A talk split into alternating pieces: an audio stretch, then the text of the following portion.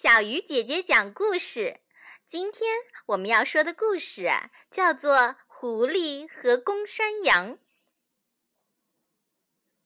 一只狐狸失足掉进了井里，无论它如何挣扎，都没有办法爬上来，只好待在那里。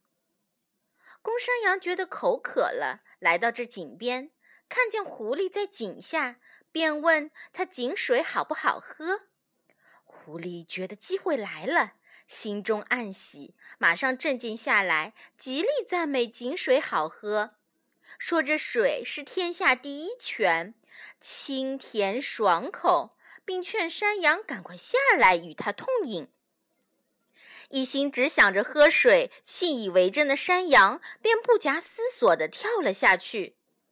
当他咕咚咕咚痛饮完后，就不得不与狐狸一起共商这上井的办法。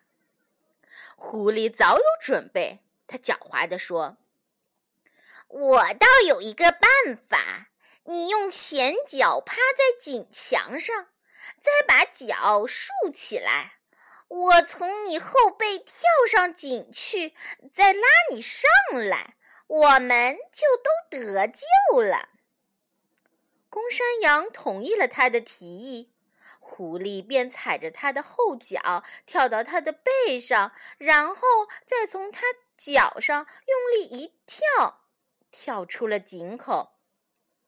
狐狸上去以后，准备独自逃离。公山羊指责狐狸不守信用。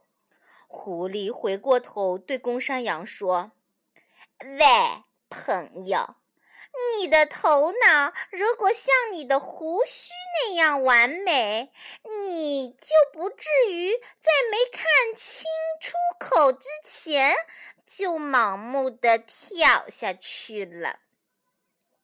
说完，狐狸便走了。